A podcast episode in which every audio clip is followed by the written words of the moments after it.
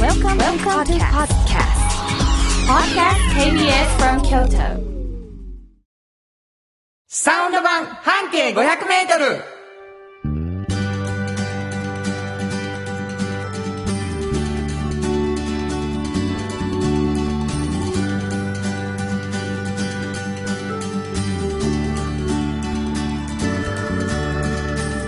こんにちはフリーマガジン半径 500m 編集長の炎上真子です。サウンドロゴクリエイターの原田博之です9月になりましたはい。あのー、もうね、うんそらそうやろその回数のことばっかり言ってしまうやろ、はいというのはあるんですけど、うんうんえー先週100回目なんですありがとうございますって言ってね、でまあ、僕ら Q シートっていうのをいただいてるんですけど、はいそこに第何回って書いてあるんですよ、うん。 101回って書いてある嬉しいすね。ごいよ、ねえだからもうこれもうほんま初心に帰って、はい。もう一回1回目から1回目のように。やっていくという感じでございますけど頑えー初めて聞いてくださってる方もおられるかもしれません、えーはいもう100回を超えてですね続いている番組でございますがサウンド版半径 500m 実は半径 500m というフリーマガジンがございますこれどんなはいフリーマガジンですか、はい。これはですね、京都のあるバス停からはい半径 500m をみんなで歩きまして、はいで、この人はちょっとすごいぞっていう人を見つけては、はい取材して載せてる本 です。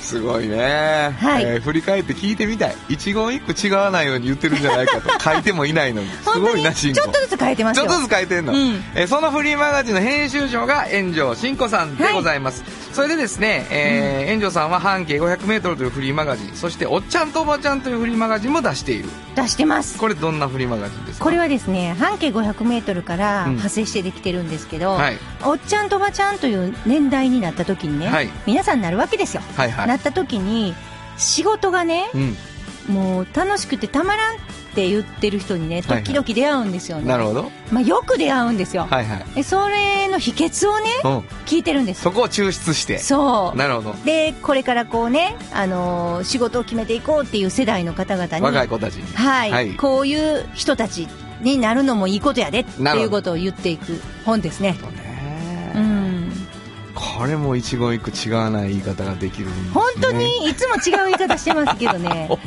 いやあのーほんまに大事なこいとだやとで思ってもどまっすちもね人気のフリーマガジンでございまして、はいでまあ、編集長がもうほんま自分の足でねあの取材に行ってるから、うんうんそのこぼれ話は面白いんじゃないって言って始まったのがこのラジオ番組でございます、はいで僕はですね、うんえースポンサーの皆さんにコマーシャルソングをね、はいサウンドロゴというのを作るということそうなんでですねまあ、呼び出されましてですね20秒間の凝縮されそうたなねんですこの後にねいっぱい流れるんですよいろんなのがはいもう9月になって新しいものもね8月ぐらいからちょっと出てきてますから、うんあれこれ知らん新曲やみたいなもうほもはやもう通常の皆さんにとっては新曲レベルでございますからそうですねコマーシャルもね、えーそれも楽しんでいただきたいと思います、そんな2人でお送りしていきますサウンド版半径 500m ですが皆さんからのお便りを欲しいなと思っていますどこに送ればいいですかメールアドレス教えてくださいはいメールアドレスは 500-kbs.kyoto 数字で 500-kbs.kyoto こちらまでお願いしますということで KBS 京都ラジオからお送りしていきますサウンド版半径 500m 今日も張り切って参りましょうサウンド版半径 500m この番組は山陽火星トヨタカローラ京都東和藤高コーポレーション大道ドリンコフラットエージェンシー MT 警備日清電機の提供で心を込めてお送りします産業化成は面白いケミカルな分野を超えて常識を覆しながら世界を変えてゆくもっとお真面目に形にする産業化成大道ドリンクはドゥはドゥ塩はコンソリダイナミックドゥドリンクカンパニー心と体に美味しいものをダイナミックにブレンドします大道ドリンク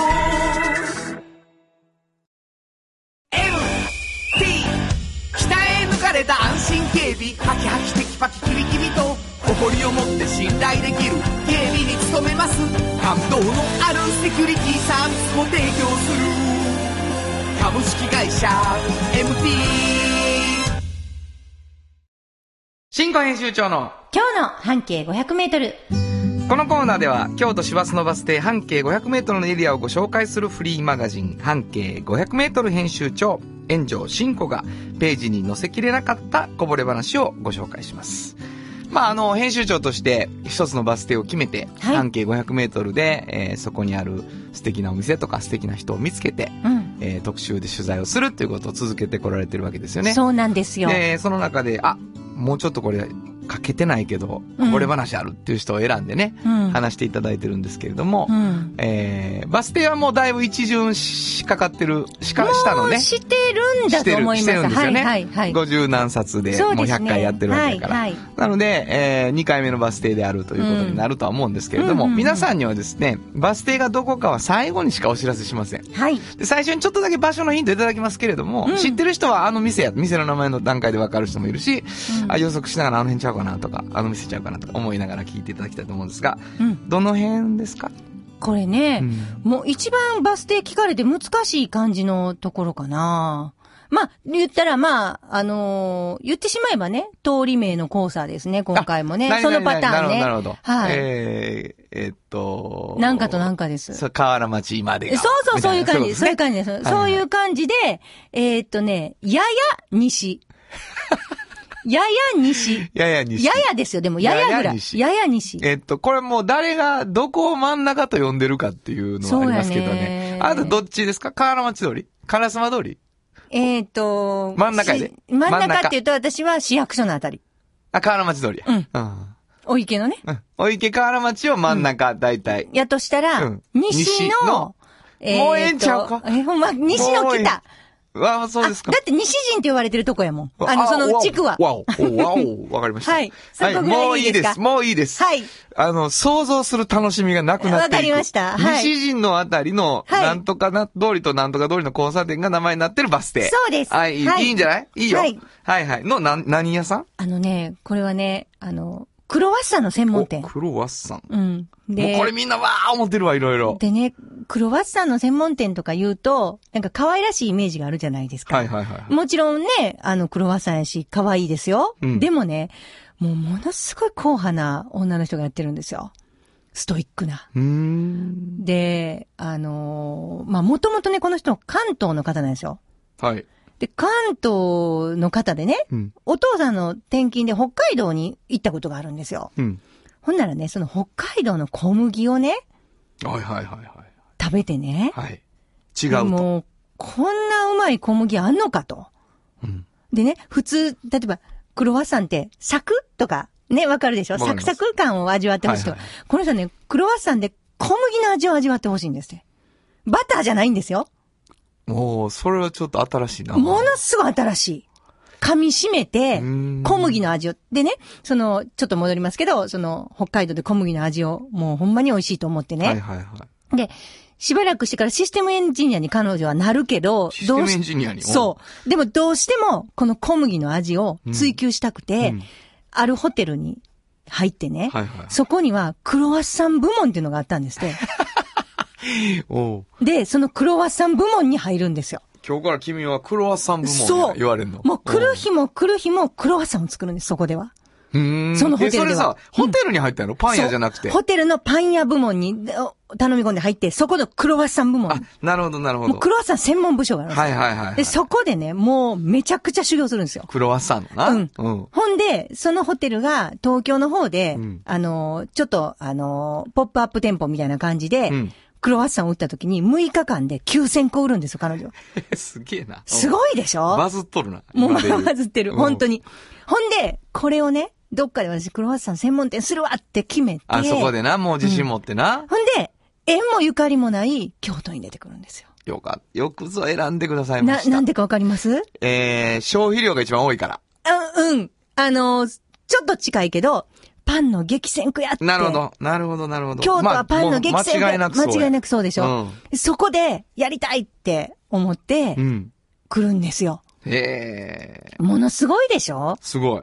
だからね、なんかね、あの、角って言われてるんですけど、あの、こう、こう立ち上がりのところね。はいはいはいはいあのえっとね、クロワッサンくるくるくるくる最っ後て巻いて巻いてるでしょ真ん中真真ん中のとこがね、ちょっと盛り上がってるじゃないですか。はいはいはい。そこにこう、本当に、どう言ったらいいですか縦紙みたいになってるとこ、あわかりまあすわわかりますよあ。そこ角って言うんですけど、はいはいそこが、もう彼女の焼いたクロワッサンはもうめちゃめちゃハンサムなんですよ。これ、ハンサムっていう言葉をうち使ってます、あえて。で、うちの、あの、うん副編集長は、うん相川翔みたいやって言うんですもよ。うちょ、待ってく れ。もう、いろいろ言いたい。ごめんなさい。はいい。ろいろ言いたい。はいまず、クロワッサンの角にハンサムとつけているっていうところでもう一個言いたい。多分はね、い世の中はい世の中の人は。はいで、そのハンサムのうん代名詞が、誰って言いましたうちの副編集長うんが、相川翔。古い わ。な、なんかね、その、リーゼントみたいな感じがするんです よ。相川翔ってもう僕が部屋にポスター貼ってたような人やご。めんね。一世風副編靡。一集世長が風言う靡たのんです時に。副編集長がはいはいはい。でも、ほんまに、そんな感じなんですよ。だから、じゃあもうヤンキーやん。ヤンキーかな。ヤンキーですよ。もうめちゃめちゃいかついんですよ。はいはいはいはだい。いからかついのね。いかついんです。だから、男前っていうか、凛々しい。そう、リリシーの。なるほど。だからもうなんてその、だから可愛いとかクロワッサン伝ほわってるかなわーんじゃなくて、相川賞のリリースさ伝わってるかなそそうれなんです俺らの年代ちゃうそうかな彼をリリシーと思ってんの。そうかな、うんでもなんか、そんな感じのクロワッサンなんです よ。え、なんでわかりませんうんすごいね。いや、あの、もうなんやろ。私は言えたみたいに言われてる感じやったけど、伝わってるか不安。本今日当には。もうね、女子のアイテムとして見見られないぐらい、かっこいいんです。クロワッサンが。なるほど、なるほど。もう本当にね。 これ待って、また今もうま一た個ある わ。一個あるで。男子はクロワッサン食べへんでしょみたいな今い入や、ったそやんなろことはない。でも、クなんロか、ワッサンって女子のアイテムやんか。そんなことないだけど、相川翔みたいに男前で、女子のアイテムじゃないみたいなクロワッサンねんか、みたいな感じにそなっんてなる。言い方はしてないですけど、でも、まさにそういうこと ですよ。ほんまにそうなんですよ。うん、そだうかなら、るほどね。このね、これはも女う女子が何。回言われたらわかんのリスナーから来たでしょうん来ました。ね、パンは、なんそう、かハー男ド子パもン食べしかる食わへんやろとか言われて、男子も怒ってるから、リスナーに。そうなんです。でもまあ、普通聞いた時にね、女子がやってるクロワッサンの店っあ、てそういそうイメう。ージ。柔軟でそんなリリシーとかキーひんわ。そ可愛らしいとかう。な。そう、うんでも全然違う。ふわっとしてるとか、そうそういうそ感うじそうそうじゃないねんな。もう角がリリシー言ってるから。角がすごいんですしよ。かも相川賞ばりにリリシー。そうなんでですよ。ほんでね、もうまた彼女ちすょっごと待っくて。てくれ。もう何全然食べたくならへん。なんで全然食べたくならへんわ。ほんますごいです。だってそれ見て、うわ、相川賞みたいな食べようって思わへんやん。もう食べたなります。見た瞬間。男前で。もう男前で、うんもう口にしたくなるし、ほんで、あのね、6、7個ずつ焼いてるんですよ。一回に。一回にそれ少ないですよね。もうね、焼きたてを食べさせたいからねあ。そういうこと。もうちょろりんちょろりんって出してきて、うんえ次またすぐなくなるやんそうそう。ほんでまたすぐオーブン入れてってやってるんですよ。な成んなら形して。一人で買っちゃうやん、7個なんか。あ、もうね、だから前の人と買いすぎたらムカーってきます。なんの、かねなんかねそうそう、そんなちょっとっていうね。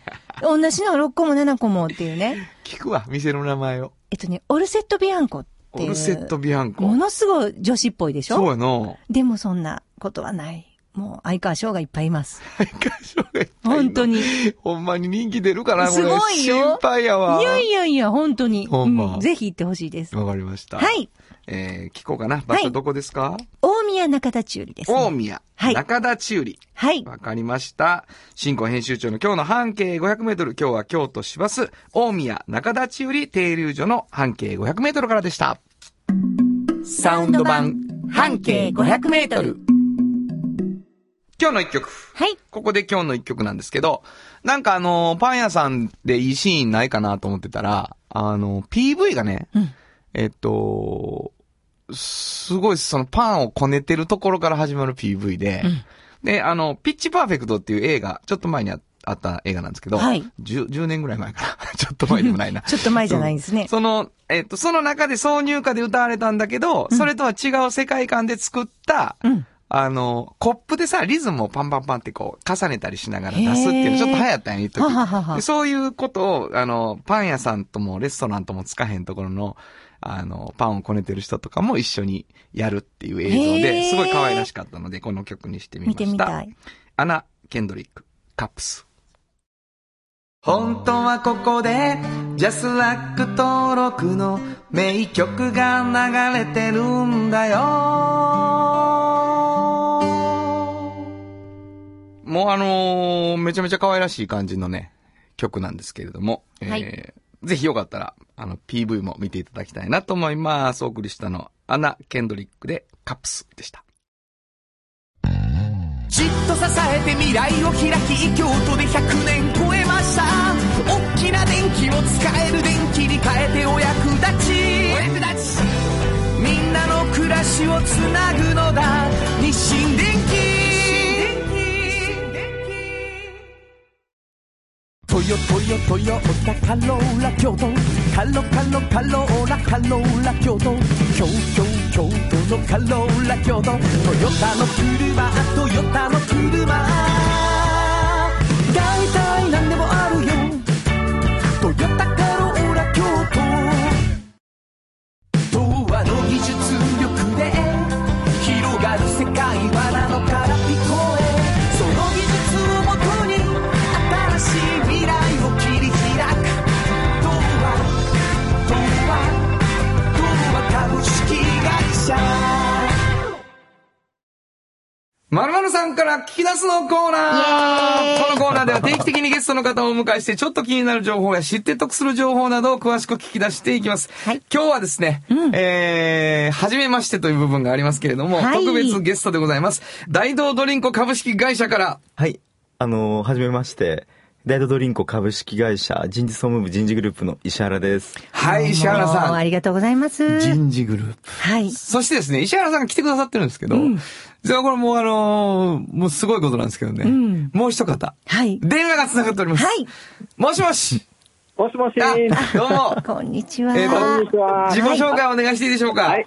大道ドリンコ株式会社の人事総務担当してます、浜中と申します。浜浜中中さん、ありがとうございますこんにちは。えーこのお二人にですね、はいはい来ていただいたのは、うんえー実はこの二人から、うんあの、怒られないといけないことがありまそうしてなんです。 本当こにのすい間ません。ね、この間の放送の回でね。はいはい。今もうね、大道ドリンクを、うん僕も大道ドリンクって言いかけたりし て、はいはいはいもうすでにもう今日も謝らなあかん感じなんですけど、 はい大道ドリンクはなぜ大道なのかっていう説明はいはをね、いはいサウンドロゴを作らせていただいた時に、そうですちょっと前のラジオの放送でうん言ってたんです。はいで、大道はダイナミックドそうゥでのす大とドゥで大道なんやそとうですいう話をしてるつもりやったのに、うんうんうん僕なんと、はいダイレクトドゥという、すいませんでした本当に申し訳ございません。私も釣られて、ダイレクト言うてましたね。はいはい。聞き直したら、ダイナミックです。はい、すいません。はいもう僕受けた時落としてもらって大丈夫 です。採用で。採用で。あの、その、謝るのはもうまた、あの、放送外でもゆっくりさせていただきたいと思うんですけど。はいえっ、と、浜中さん、その後、その後というか作ってみてどんな感じですか、サウンドロゴ。あほあの、サウンドロゴを初めてね、作らせてもらったんですけど、はいはい非常に、まあ、あの、援助さん、原田さんと共に楽しく作ったなという気はしてるんで嬉すしい。が、はい。あの、まあ、私たちの思いをね、あの、採用用のサウンドロゴにえー込めてということもあって、はいいろいろと、えー会話を進めていきましたけども、はいまあ社内でも、まあ、社内というか、東部の中でもいろいろ意見が分かれて、はいはいあの、まあ、私はどちらかというと、関西のノリで面白く作りたいという方もあってですね。そうそううんねそうなんですよね。で、だけど、若手はかっこよく作りたいみたいそうなんですよなところがあってね、結構その、原田さん悩んだと思うんですけど も、あの、ただ、原田さんはどちらかというと関西のノリに近いイメージがあったので、ちょっとでできるんじゃないかなと思ったんですけどね、あの、今回非常にちょっと混ぜたようなかっこよさのいいロゴであったので、はいそうですまああの、その後、社長とも、こう、音楽聴いていただいて、まはあ、い採用用のサウンドロゴとして、はいまあ、ホームペー嬉しジい使ったりとかね、はい。あ説明会で使っていこはうとい。いうことで、あーありがたいええあの、まあ、今回、あの、当社のポータルサイトにもですね、うんうんうんあの、この後載っていくような形にしておりやまっす。たーすごいえねえやったやった嬉しい。いや、もう、あのね、石原さんも、 まあちょっと、シュッとした方じゃないですか。はいはいはいはいで浜中さんもシュッとした方なんですよ。そうですよだから、だからね、そんな、ちょっと関西のノリで、とかいうふうにおっしゃると思わなかったんですよ。 ほんまに。 ものすごいびっくりしましたよおね。あれもろしたがりすぎるよ。そうそうそうそう。そうですね、もともとね、よく採用活動してると、はいはい。お東京の会社って言われることもあいやるんですよ。そう思本当にね、う。ただなんでドリンコやねんっていうね。そうそうなんですね。ドリンクじゃないんですよね。そそううそうなんです。そそこを一番採用の時に聞かれたりするので、はいははいい。あの、その辺をロゴに込めていただいたらなということでね。ありがとうございますえーまあ何度も申し上げますけど、ダイナミックドゥドリンクカンパニー の、これわからないでしょ、やっぱり。わかんないこれね、実結は構ね、字を書くとわかるんですけどねそう。なんですよ ね。実はね、お便りいただいてるんです。あ、そうですハかッ。ピーローズさん、ありがとうござあいります。がとうございまありがす。とうございます原。田さん大道ドリンコさんのサウンドロゴ好きですうわあ、やった意味を説明された後、じっくり聞いたら、なるほど、びっくりマークっていうのが来て まして、ええええええあのー役割を果たしたなと。よかった。説明の間違ってましたけど、役割を果たしたな と思ってます。ありがとうございます。もう本当にね。いや、私も大好きなサウンドですのあ、あで、りがとうございます。ええいい形ですよ。かっこよさとね。そうですね、あの、ねかっこよさというか、今っぽさも残しつつの、若干関そう西で、内容は関西というかね。そうですね。ええそうですよね。はい。あこの、れ原田さんと会って、その日に、大体、原田さんの中にイメージを作っていただいて、はいはいはい。いやさすがすごいなという、ちょっとさ関すが心を、さすが。ありがとうございます。皆サさウンんドロゴクリエイター、さすが入。れたさいやいすやがですねありがとうございますもうねえー持ち持ち上げとかないとね、ここいやいや、もう本当にすいません。もう、当日のミーティングにも若干遅刻気味っていうね、もうパニックって登場っていう、もう汗だくでしたから。あの、大阪慣れてないすぎっすてぎいっうていね。うね。えもうー駐車場もわからへんし、乗ったエレベーター違うしでも大変でしたけどね。 大きい大きいビルはわからないそうっなんてでいうす。ね。まあ、あの、皆さん聞いてくださってる皆さんにはですね、あの、見ていただけないんですけれども、非常に立派なね、あの、ビルディングの中にあるそ、うあなんの、ですよ本社ですか、あそこはね。そうですねに、あの、そうですね伺いましてですね、はい大会議室で、んあの、ディスタンスにも程があるぐらい離れた状態でです ね、ミーティングをさせていただいたんですけど、あの、ことのほか、ことの思いのほかですね、はい面白いものを作りたがってくださってるっていうことがあったんです。そうなんですよねで、あのー慎吾さんもはい事前から、あ以前からもお会いになってて。そうなんです。石原さんね、まず最初に石原さん、大岡がはいおお会いした時にはい、もうあの、ちょっとその、大道ドリンコさんって、すごいユニークな会社なんもしやもしや、っていうのを感じましてね。だって人事の人やからね。そうですよ。言うてみたらもうさ、うんこれからこの会社に行こうと思う人が、うん。最初に会う人やん,、うんうんうんそういう意味で会社の顔でしょ、基本的そうでに。す。まあそうですね。でこれがおもろいってどういうことやねんって話なんですよ。そうなんかもうそうね、肩にはまってない方ですね、石原さんも。ものそすうごくね、うん。おももろがる。まあ面白いのは浜中の方ですかね。う二人ともね、こう譲り合ってあるんですけどおもろね。さのな。何の譲り合いやねん、今ただ話どちらもやっぱり型にはまってないということは本、当そすうごでくすよね共通、はい、してるかなと思います、なるほどあーはいそうですよこれあのー、大道ドリンコさん、どんな会社やと思ってもらったら正しいですか、うんうん。そうですね、まあ、ユーモアなく、まあ、チャレンジングな会社ってものうだんとうんうん。まあ、思っていただくと非常にいいかなと思いますね。なるほどなあのいろんなことにチャレンジをして、うんまあ、あの行動指針とか、グループ理念にもチャレンジっていうことが入っていましてね、はいはいはい。でまあ、行動指針なんかでいくと、まあ、ちょっとこう読むと、仲間のチャレンジの成功を共に喜んで、うんうんうんはいはい失敗したチャレンジでも称えますというようなことを、もう文字に落とし込んでいる会社なんですすね、ごいね。まずは行チャレ動ンジで規範すと。してですね。へえ。ええだからこうチャレンジすることをもう、うんうんなんていうかないとわずにどんどんいっぱいも、うんあもうこれももうう本当に伝えたいけど、うんこれあの、浜中さんはその思、はいいそれ強いやんか。はいはい。で、まあ、ロゴどこ作ってるやんか。うんだから、提案が大体チャレンジやねんか。そうですねんその時の若手のも う、窮してる感じ が。もう、ねなんやろな。あそうでしチたャレンジのパワハラみたいになってるわ けですよ。若干。そうなんですよ浜ね田さん止めら、止浜められ田るさんみんたいなね。ですねそう止められるんですよ。そう本当そうですよね。そうそうそうそう。うん。なんか今回は結うん構あったよ、そういうシーンがだから、だからそれやと関西色が強すぎませんかとそか、うそうそう若い方がね。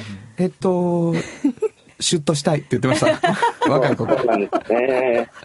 あの僕たちが学生さんの前に出るのにかっこいいのにしてくださいみたいな、ね、そうそうそ言うてあのりましたそねの感じがねはい。うんそうそうですよね。そうそうそうそうええいやでもあのーなんか僕結局いろいろそれこそあのーサウンドロゴを作るために結果的にはねじ、あの自販機のあの担当の方たちうんうんにうん音を送ってもらったんです、はい。最初ので音ね。うんええで、その事前に大道のその自動販売機の音をね、あの自分で取りに行ったんですよ、街の中にあええる。で、それ、それ久しぶりに自販機、どこの自販機がどこにあるかを意識的に見る時間になったんですよ。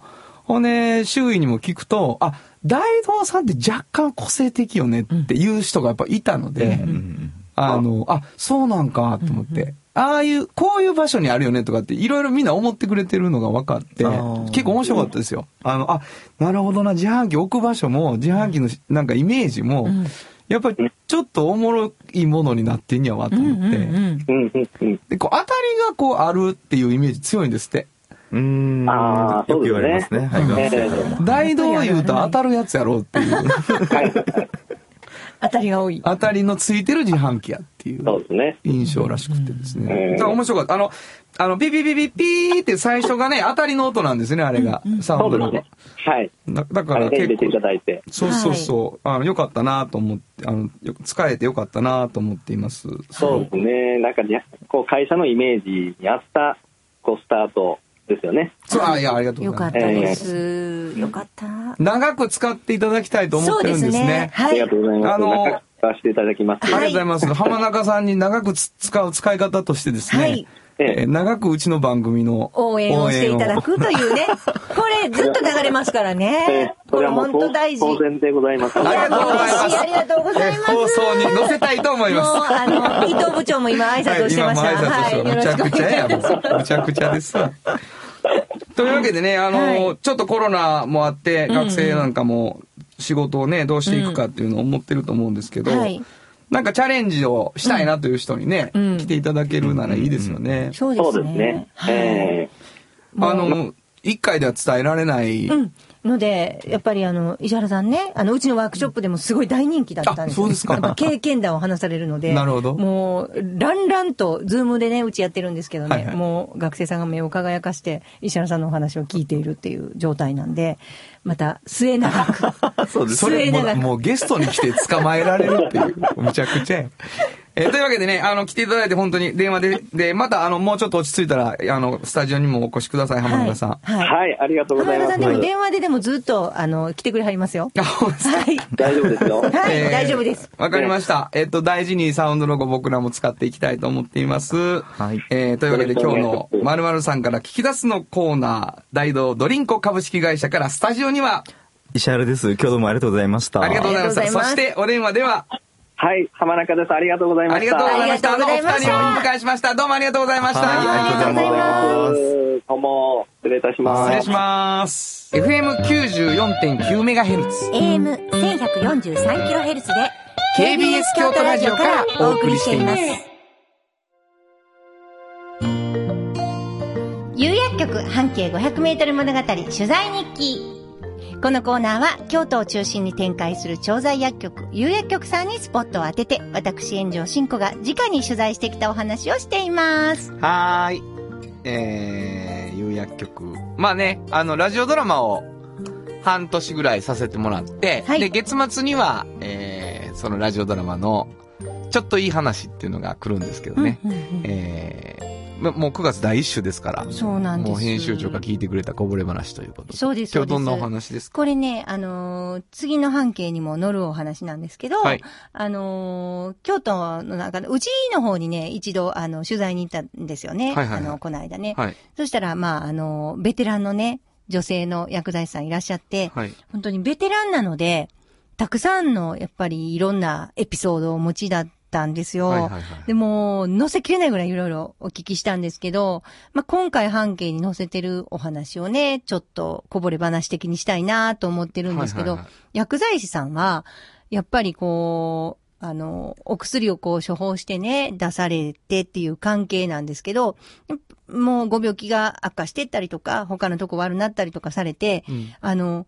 突然パってこう、あの、入院とかが始まったりするじゃないですか。はいはそいしたら、いつも、あの、来てくれたはった方が、突然来られなくなることも多いんですよね。なでる、ほど。ご高齢の時とかは、もうそのままずっと会えないこともあるじゃないですか。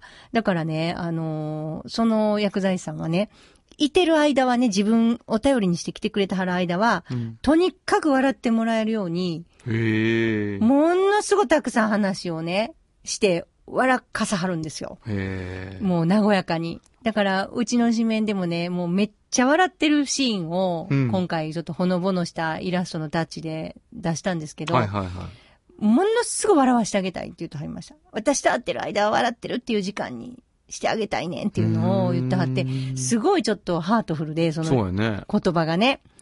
えー、薬剤師さんとこ行って、お薬もらう間に、うん。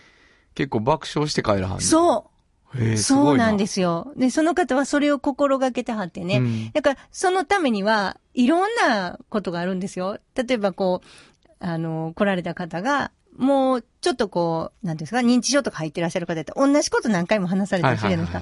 でそしたら、同じ場面で、また同じように突っ込みを入れたり、はい、なるほそど。したらまたそこで大笑いってこともあるんですよね。でそういうこともあると。なんかね、あの、ある方の場合はね、あの、施設に入ってはって、うんで、えっ、と、その施設で、なんかね、洗濯機が何個かしかないんですって、はいはいはい、そしたら取り合いになるんですよ、洗濯機がね。うんうんで、あの、行った時に、はあ、はあ、はあってすごい息をもう切らしてはるから、あな、ここな、洗濯機がな、もう3つしかないねんと。うんだから、あの、私今走って取りに行ってきてんうん。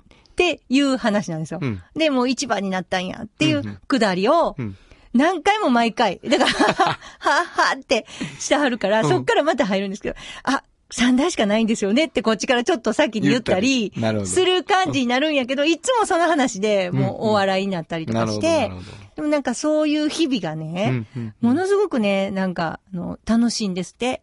なるほどな。だから突然ね、本当にもう涙ぐんで言ったはずなんですけど、突然やっぱり、あの、ご病気になられたりとかして、はいはいはいはいあの、病院に移られたりすると、突然お別れが来るじゃないですなるほか。どな。でもすっごい悲しいんですって。あーだから、やはる間はもう、いっぱい笑いたいっていうふうにおっしゃってたんですよ。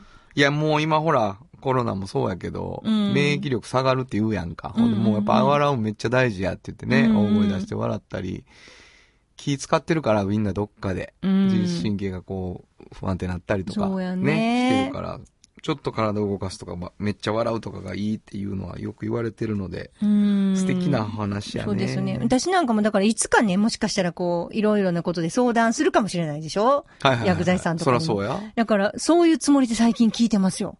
あ、ありがたいって思って。そうそうなるほどな。なんか信頼できるこういう人がそばにいるのはいいことやって本当に思いますも。うんわあ、それやっぱ知らんもんやな。何を心がけてはるとかいうことってそうそうそう。聞いてみんとね。本当にそうなんです。わかりました。はい以上、有薬局半径500メートル物語取材日記でした。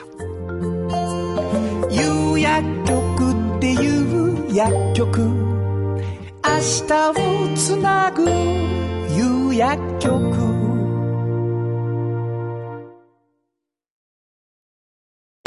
ものづくりに店づくりお客様の欲しいを届けるカンパニー汗をかきかき喜びを共にトータルソリューション藤高コーポレーション藤高コーポレーション賃貸を通して楽しい暮らしを提供するフラットエージェンシー京都と京都を訪れる人とが出会うプラットフォームでありたい今日も京都の街づくりを応援するフラットエージェンシー MT 北へ抜かれた安心警備ハキハキテキパキキビキビと誇りを持って信頼できる警備に努めます感動のあるセキュリティサービスも提供する株式会社 MT おっちゃんと、おばちゃん。このコーナーでは仕事の見え方が少し変わるフリーマガジン、おっちゃんとおばちゃんの中から、毎日仕事が楽しくてたまらないという熱い人、またその予備軍の人々をご紹介します。はい。まあ、あの、おっちゃんとおばちゃん、えっと、半径500メートルに比べると、まだ若いフリーマガジンというそこうとでですして、。そうです。そうです。えーもう以前ご紹介した人をもう一回っていうパターンもあってもいいのかなと思ったり、うん、うん。逆にこれから取材する人先出しもするよみたいなね。そうですね。オファーかけていく人を先出しする感じですこともあねっ。たりとかするんですけど、今日はどんな方を、今日はね、あのーもう、この間ね、実はほら、原田さんと一緒に、はい、あの、カダに行ったじゃないですか。和歌山の方。和山のカダに。はいはい。あそこ素晴らしかったで、ですねちょっと素晴らしかったでしょいや、もしかしたら京都から一番近いビーチなのではと思うぐらいやのや本ね当。に早かったですよね、うん車でね。便利なとこでした。はい。お仕事でちょっとね、はい行ったんですけど、そこで出会ったあのー漁師さんね。はい。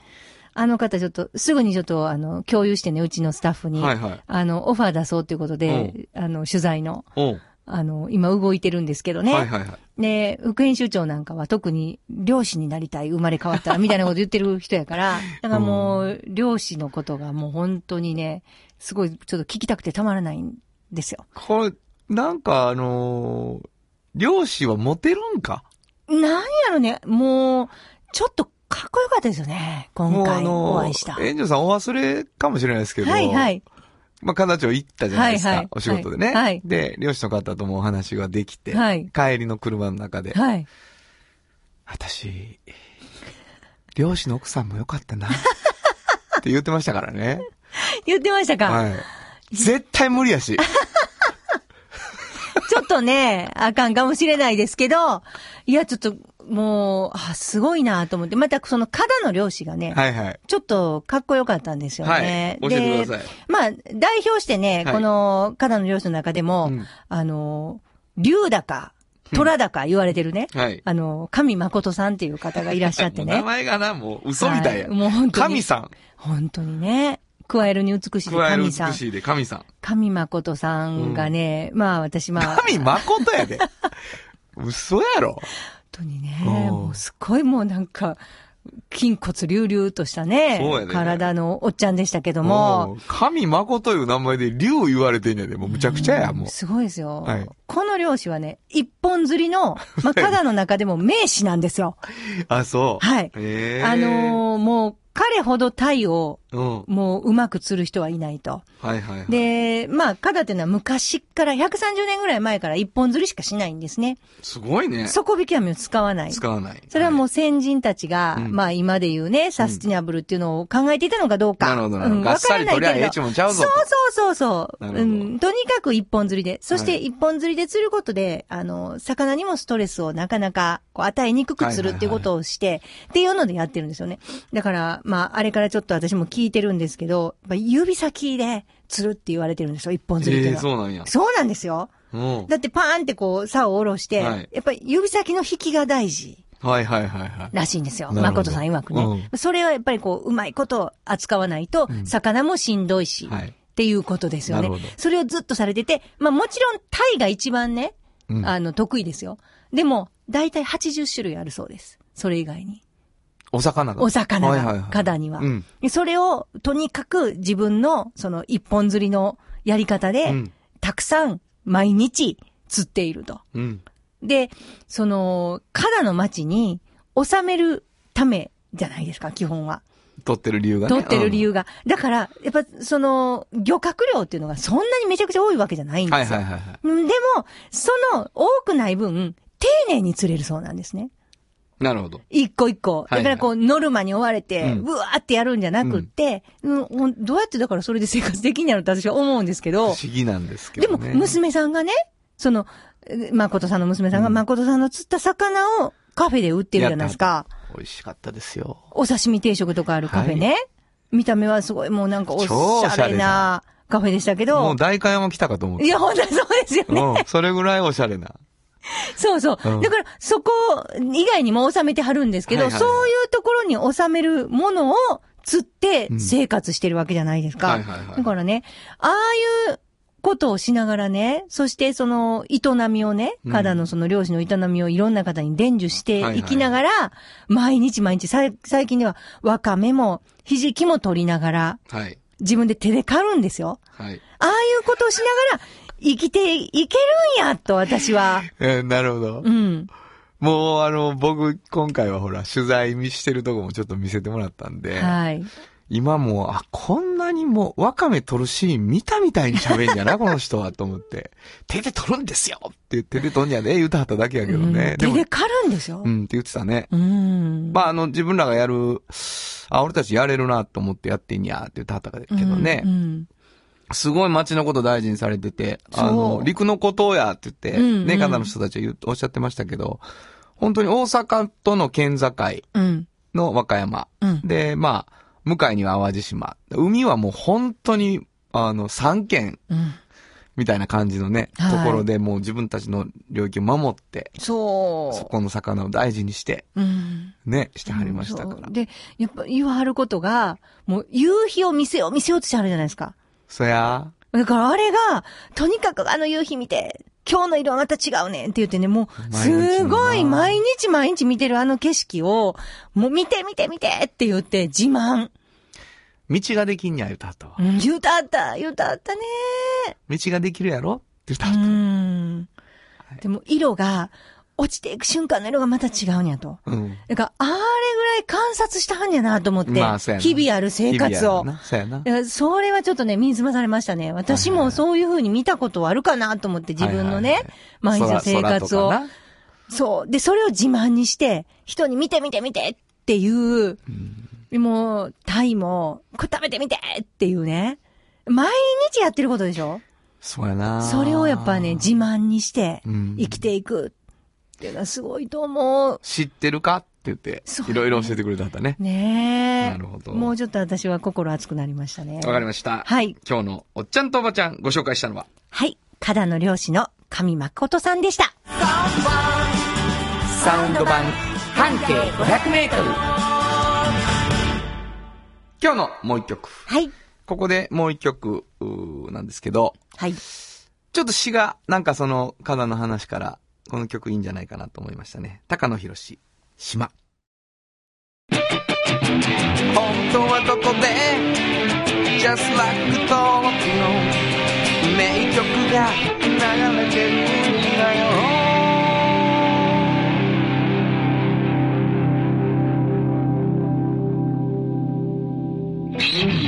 まああのー毎日見てる景色やのに、うん。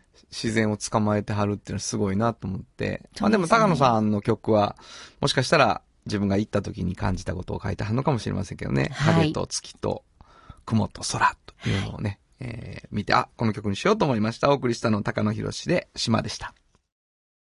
童話の技術力で広がる世界はなのから聞こえその技術をもとに新しい未来を切り開く童話童話童話株式会社賃貸を通して楽しい暮らしを提供するフラットエージェンシー京都と京都を訪れる人とが出会うプラットフォームでありたい今日も京都の街づくりを応援するフラットエージェンシーじっと支えて未来を開き京都で100年超えました大きな電気を使える電気に変えてお役立ちお役立ちみんなの暮らしをつなぐのだ日清電原気田博之のサウンド話。このパートはサウンドロゴクリエイターとして大活躍中の原田博之がサウンドに関するあれこれをお話しさせていただきます。ありがとうございます。はい。あの、まあ、サウンドロゴクリエイターって言ってるんですけど、はいあの、もともとハラダイスライブっていうのを僕始めた時にですね、うんあの、自分の、その、人、応援してもらう人に何ができるかっていうので、うん。うん。全員にその、なんかコマーシャルソングみたいなの送ろうっていうことがきっかけやったんです。10、はい10年以上前に。はい、存じてます。ほんで、その、最初の4年間ぐらいって、うん。そこの部分はうん、全部一人で、うんギターだけで、一本で。一本っていうかギターを卓録して、ああ。コーラスしたりとか、あーはい2はいはい本重ねたりとはか、いはいはエいレキ弾いたりとかっていう自分一人がや一って人いただんでけすでね、やっアてレて。ンジを。ほんはい。でそこから、うんでそれ俺サウンドロゴクラシックって呼んでんねんけど、ええそのサウンドロゴクラシックの時はもう俺一人ね、全部。うんうんうんでそっから、えっ、と、なんていうかな、ミュージシャン読んではいやれるようになっうて、んうんうん今、なラジオ CM とかっていうのは結構、豪華なね。豪華なメンバーにやってもらっうてんうんうるんんですね。はい。ほんで、クラシックの時からもうサウンドロゴとしてはもう作ってないっていう人たちも、ずっと応援してくれてはる人たちがいて、はい。この間行ってきた店のね、うんあの、サウンドの方を聞いてもらおうかと思うんですけど、はいクラシックの音で、僕ギター一本で弾いてるっていう卓録ですけどね、ちょっと聞いてみてください。ゴンベイは北山と祇園にある。だしの匂い、だけでうまいってわかるうどんとそば京都ならごんべちゅうわけでございま して。私これ好きやわ。どういうことですかもうなんか、もう雰囲気がすごくいい。ちょっとフォークソングっぽいじゃないですか。じゃあ、フォークソング集です。だから。これすごい。 めっちゃなんか、お出汁の香りが、 そうですねもうしてきたもん、今。で、あの、これは何が嬉しかったかというと、うんあの、ゴンベさん、北山のゴンベさんって、真下くんっていうね、ん息子さんがいいね。うんうん。うん。その息子が、これを歌ってたらしいね、家で。ええゴンベイは、言ういや、で、そも素晴らしいでしょ。ええ話よええね。ゴールうん。そうやね。これがゴールやね。いや、私ちょっと今思い出したもん、サウンドロゴがすごい、すごいなって思った瞬間が今また蘇ったもんどう。いうことですかなんか、あの、最初に原田さんのサウンドロゴを聞いて、わあ、これすごいすごいすごいと思った感動が今蘇った。うわ、ほんまによ。かった。こういうことですよね。 そうなんです。はい。なんかわからんけど、あの、小さい曲が大事にされていくっていう、そうやね。嬉しい現場がござい素ま敵なす。感じ。というわけでございまして、原田博之のサウンド話でした。サウンド版半径500メートル FM94.9MHz。 AM1143kHz で KBS 京都ラジオからお送りしています。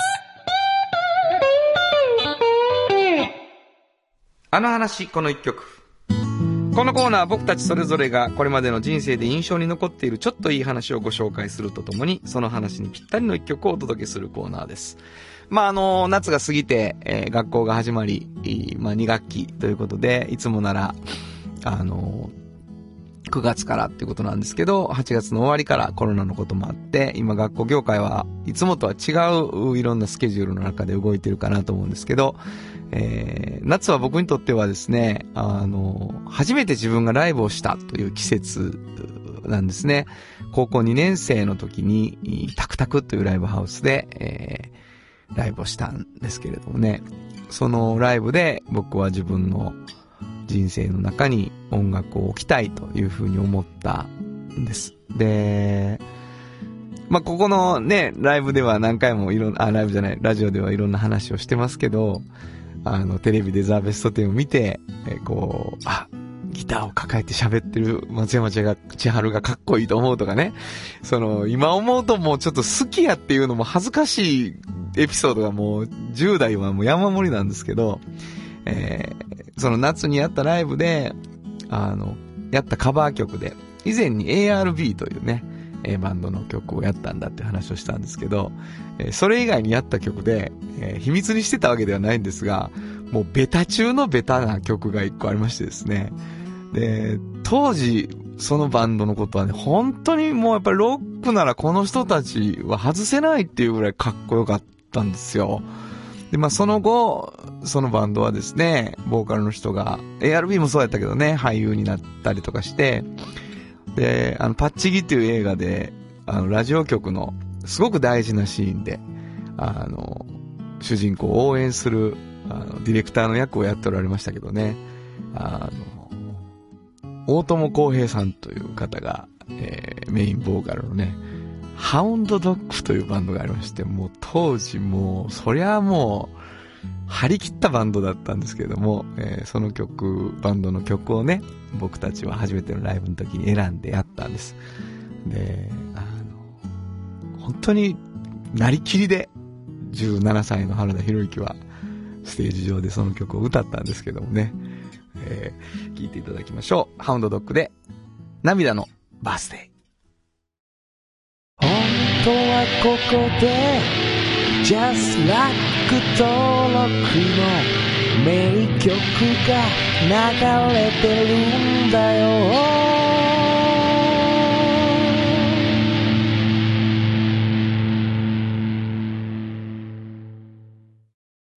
産業化成は面白いケミカルな分野を超えて常識を覆しながら世界を変えてゆくもっとお真面目に形にする産業化成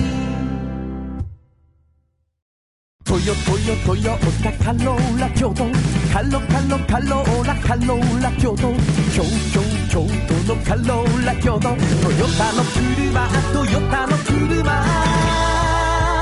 大体何でもあるよトヨタカローラ京都大道ドリンクはドゥはドゥ塩はコンソーダイナミックドゥドリンクカンパニー心と体に美味しいものをダイナミックにブレンドします大道ドリンクうまいだしと自家製麺みんな大好き花子のカレーうどん汗のガキガキうまいがこぼれるカレーうどんの花子郷土の花子郷土の花子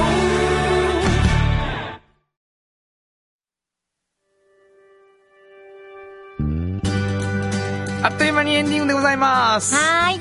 あのーまあ、僕にとってはですね、やっぱり10月にあるハラダイスっていうのが、うんあのー夏の終わり、ずっともう心の中にあるので、もう今もう本当に、毎年毎年そうだったんですけど、んうんあの、その準備のために、心が、こう、ぐーっと締め付けられていくっていう感じなんですよ。うんでただ、今年コロナでできないって一回思ったうんんだけど、うんえーっと、ラジオハラダイスっていう形でできるっていうことになってね、はい。 10月25日になってるので、うん。